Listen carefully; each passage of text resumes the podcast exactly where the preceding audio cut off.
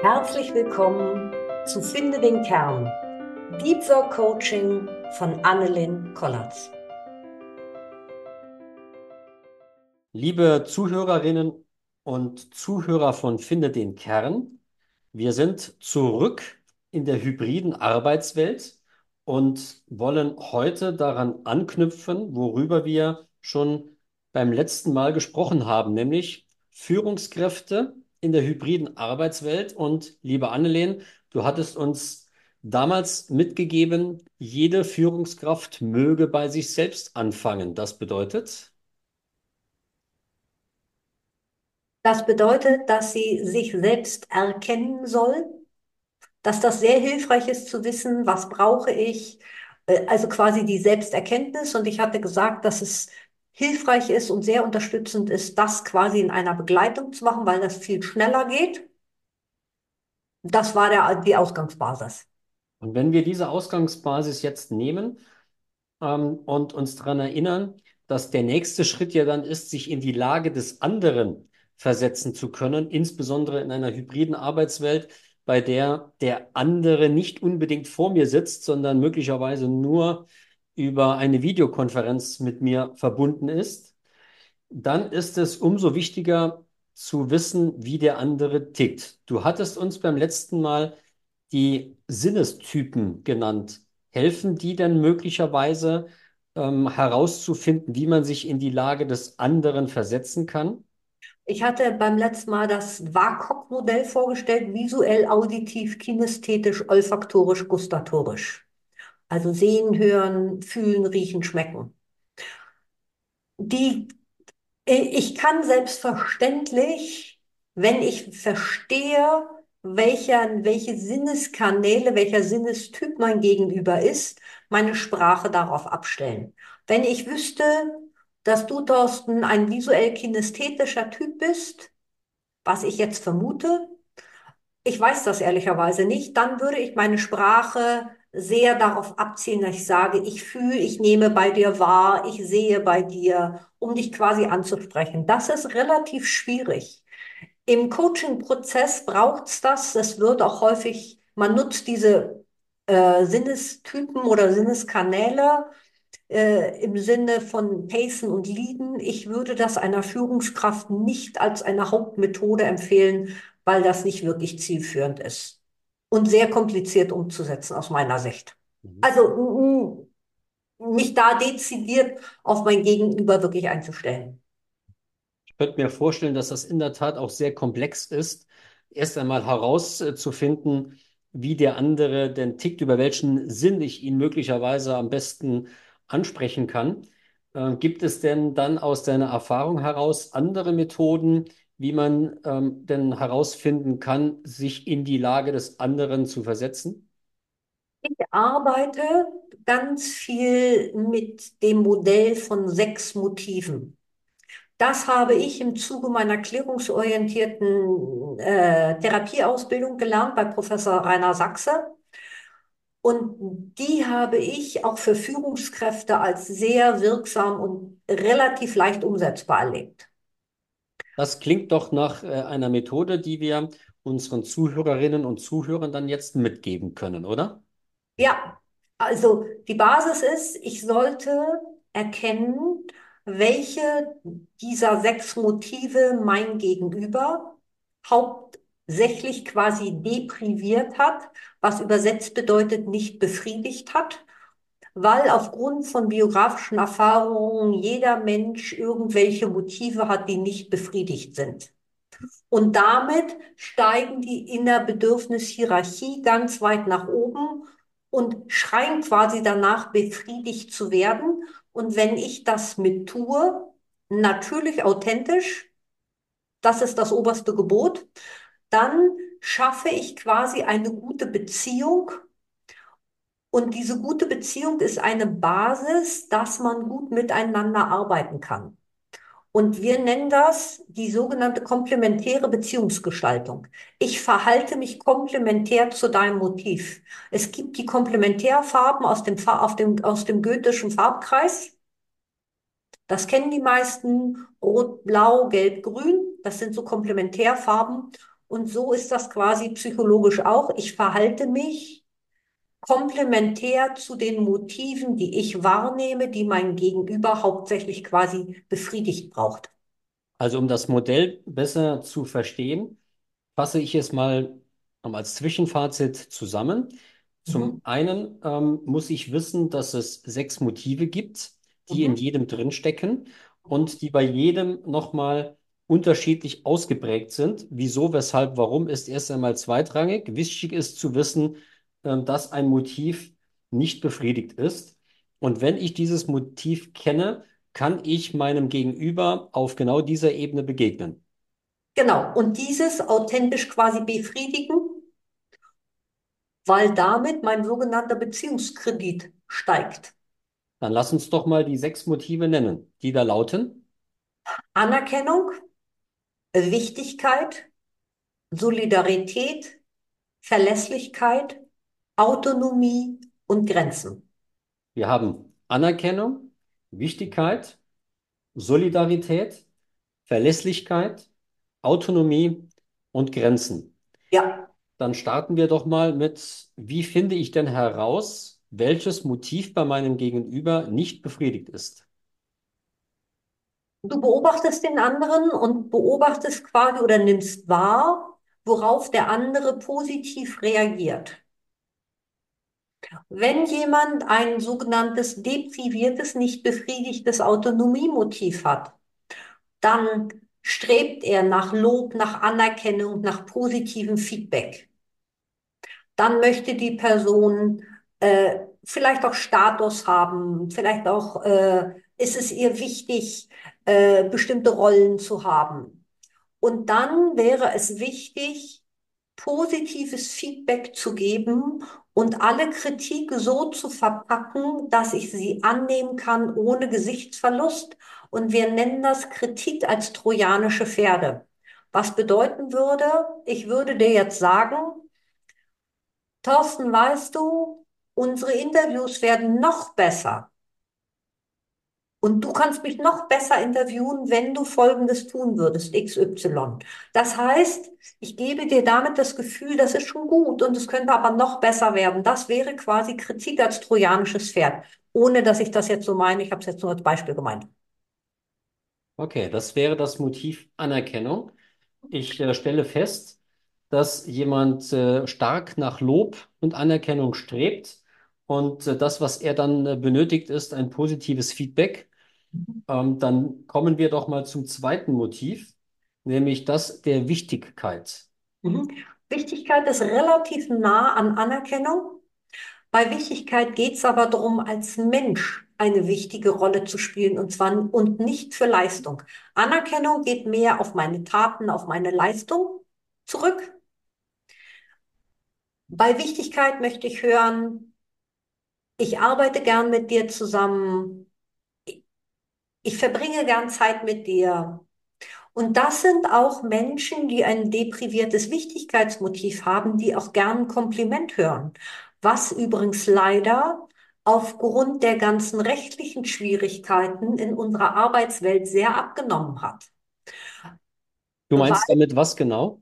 mh, welch, ich höre ganz viel von Führungskräften, übrigens gerade die, die auch in internationalen Kontexten arbeiten, am besten noch in amerikanischen Unternehmen, die sagen, Ich werde keiner Frau mehr ein Kompliment machen zu dem, dass sie beim Friseur war, dass sie schöne Schuhe anhat, dass sie irgendwas Tolles anhat, weil dann sofort die Angst wäre, die ich sogar verstehe, dass das als sexuelle Belästigung empfunden wird. Gleichzeitig die Menschen, die aber diese Wichtigkeit haben, die brauchen diese kleinen Signale. Und ich gebe mal ein Beispiel von mir.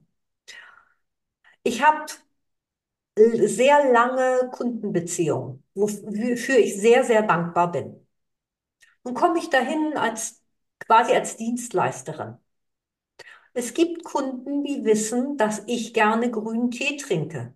Und dann steht der grüne Tee auf dem Tisch.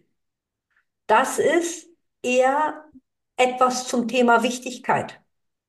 Sie nehmen mich als Mensch wahr Das hat nichts mit meiner Leistung explizit zu tun, sondern das ist eine Wertschätzung meiner Person.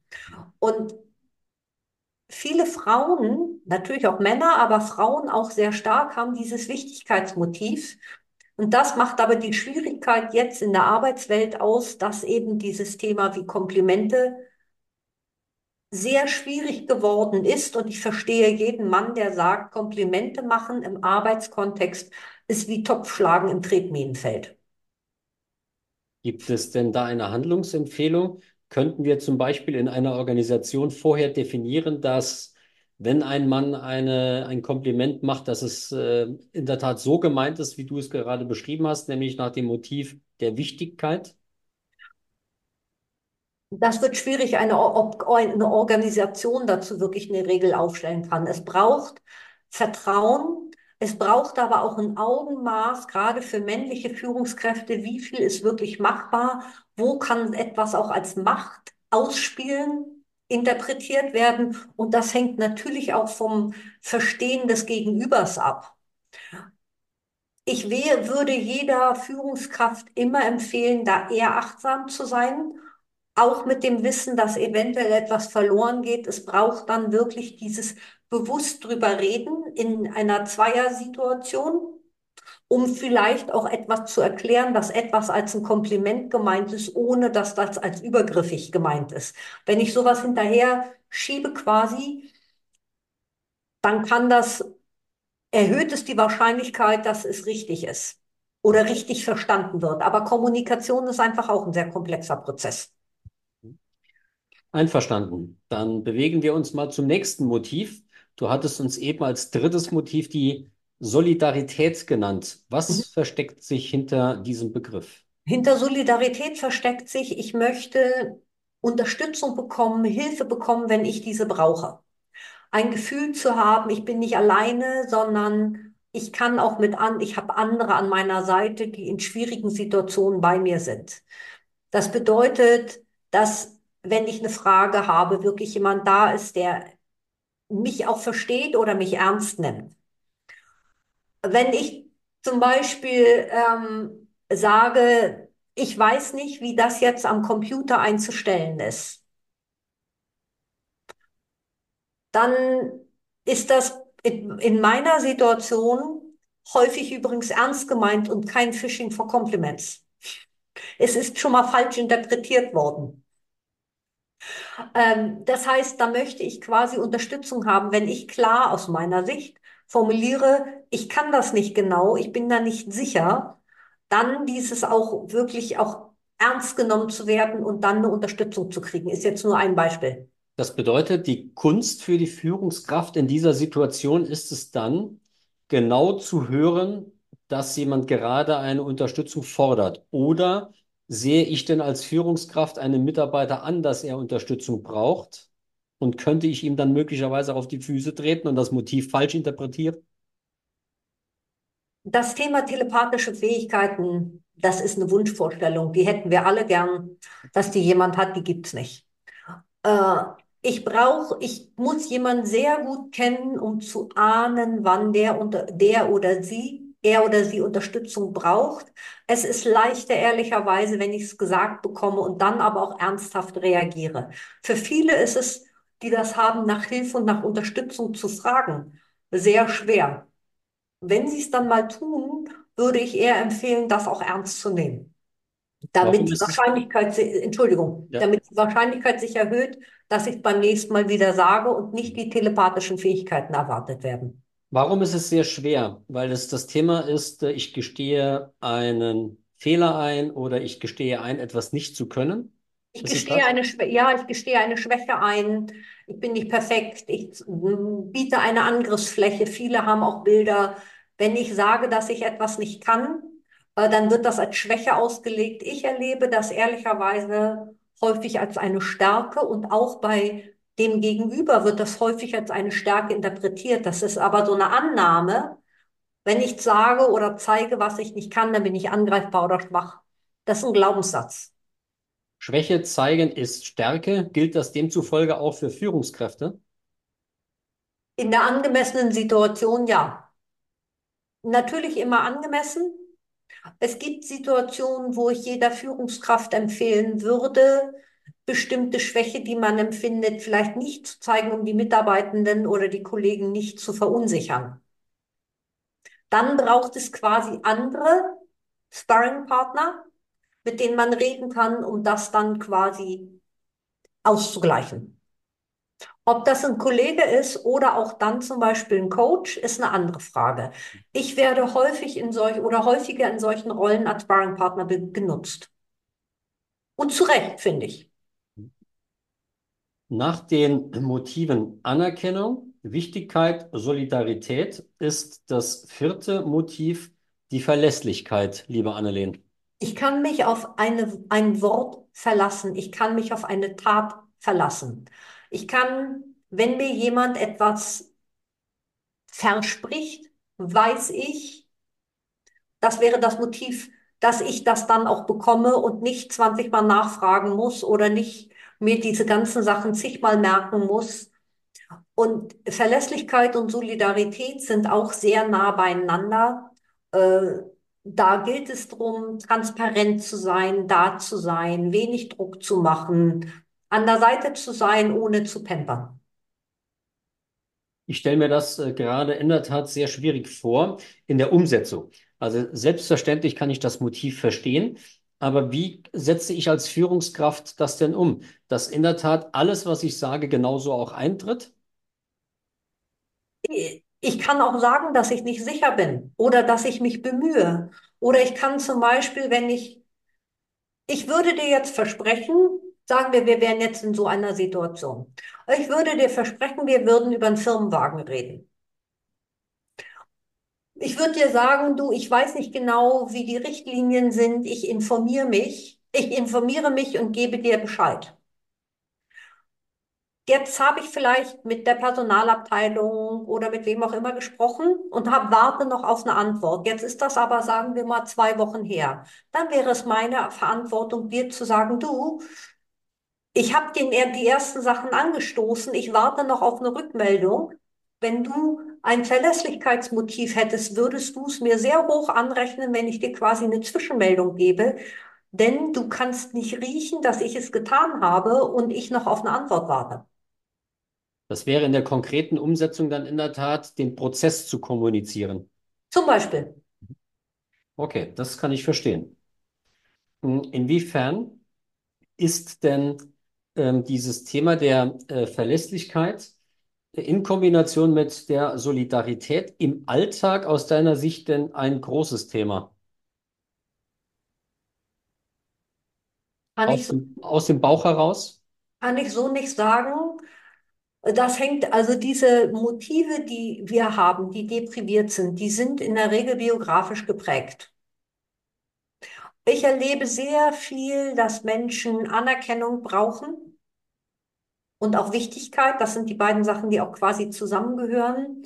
Ich könnte nicht sagen, das Motiv Verlässlichkeit und Solidarität ist jetzt wichtiger oder unwichtiger. Dann kommen wir doch äh, nach den Vieren zum fünften Motiv, nämlich das der Autonomie und checken auch dort nachher nochmal, inwiefern denn was wie wichtig ist. Autonomie ist dieses, ich möchte frei entscheiden können. Ich möchte nicht vorgeschrieben werden oder ne, was ich zu tun und zu lassen habe, sondern ich möchte das frei entscheiden. Ist übrigens ein Motiv, was viele Führungskräfte haben. Die haben ein depriviertes Autonom Autonomiemotiv. Und das würde bedeuten, wenn ich mit jemandem arbeite, der ein hohes Autonomiemotiv hat und ich mich komplementär verhalten möchte, was ich möchte, um die Beziehung vertrauensvoll zu gestalten, dann würde ich zum Beispiel sagen, wie möchten Sie es handhaben? Möchten Sie einen Folgetermin vereinbaren? Möchten Sie drüber schlafen? Möchten Sie sich melden? Wenn jemand dieses Autonomiemotiv nicht hat, dann würde ich vielleicht eher sagen, ich würde Ihnen empfehlen, wir machen einen Folgetermin, weil mein Terminkalender sonst voll ist.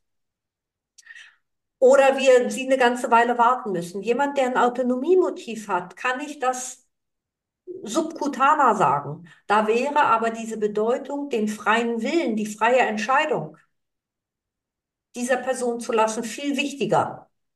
Weil dann die Wahrscheinlichkeit groß ist, dass die Person sich dann dafür entscheidet, direkt einen Termin zu machen. Würde ich aber sagen, zu dieser Person, lassen uns das jetzt direkt machen, könnte es passieren, dass sie es als Affront, als Grenzüberschreitung empfindet und damit erstmal sagt, nö. Das bedeutet ähm, in der Konsequenz für die Führungskraft hin zum Mitarbeiter, dass ich herausfinden darf, in wie, sta in wie stark, ja, inwiefern oder wie stark, so, wie stark? Ähm, das Motiv der Autonomie bei meinem Mitarbeiter ausgeprägt ist, also ob ich ihn an der kurzen Leine führen muss oder ob die lange Leine ausreicht. Genau, und das ist völlig individuell und deshalb braucht es, das war auch das, was ich im letzten Podcast gesagt habe, es braucht diese bewusste Auseinandersetzung einer Führungskraft mit jeder, mit jeder mitarbeitenden Person. Und das kann sehr individuell sein, was diese Person quasi braucht. Und darauf sollte ich mich individuell einstellen. Bedeutet in der Konsequenz auch, ich muss das für jeden meiner Mitarbeiter machen. Ich muss diese Analyse für jeden meiner Mitarbeiter machen und ähm, darf dann in einer komplexen Gemengelage, nämlich Teammeeting, genau im Kopf haben, welcher Typ mit welchem fehlenden Motiv gerade vor mir sitzt. Ich glaube, das ist jetzt sehr schwarz-weiß formuliert oder sehr überspitzt formuliert. Alleine dadurch, dass ich mich als Führungskraft mit den, mit meinen Mitarbeitenden auseinandersetze beschäftige ich mich schon mal und damit rutscht vieles von der bewussten auch in etwas Unbewusstes. Es wird quasi automatisch. Äh, deshalb muss ich in einem Teammeeting jetzt nicht alle mir kognitiv vor Augen rufen. Und natürlich ist das noch mal wichtiger, wenn ich in 1 zu 1 Gesprächen bin, als wenn ich in einem großen Teammeeting bin. Mit der winzigen Ausnahme, wenn jemand zum Beispiel ein hohes Anerkennungsmotiv hat, ist es ungünstig, es wäre eh ungünstig bei allen, aber die äh, vor allen vorzuführen. Die Person würde das quasi noch mal stärker nehmen, sich zu Herzen nehmen, als das vielleicht andere Menschen tun. Und ja, das sind Sachen, womit ich mit Führungskräften häufig arbeite, dass ich der auch Personen helfe, die Mitarbeitenden quasi besser zu verstehen, damit sie sich besser darauf einstellen kann. Uns fehlt übrigens noch ein Motiv. Das Motiv der Grenzen. Das Motiv der Grenzen, das ist das sechste. Also eins und zwei, da gab es einen Zusammenhang. Drei und vier auch. Ist es dann bei fünf und sechs auch so? Ja, fünf und sechs sind auch sehr nah beieinander. Grenzen heißt dieses Gefühl, ich kann meine Grenzen, mein Territorium nicht wirklich schützen.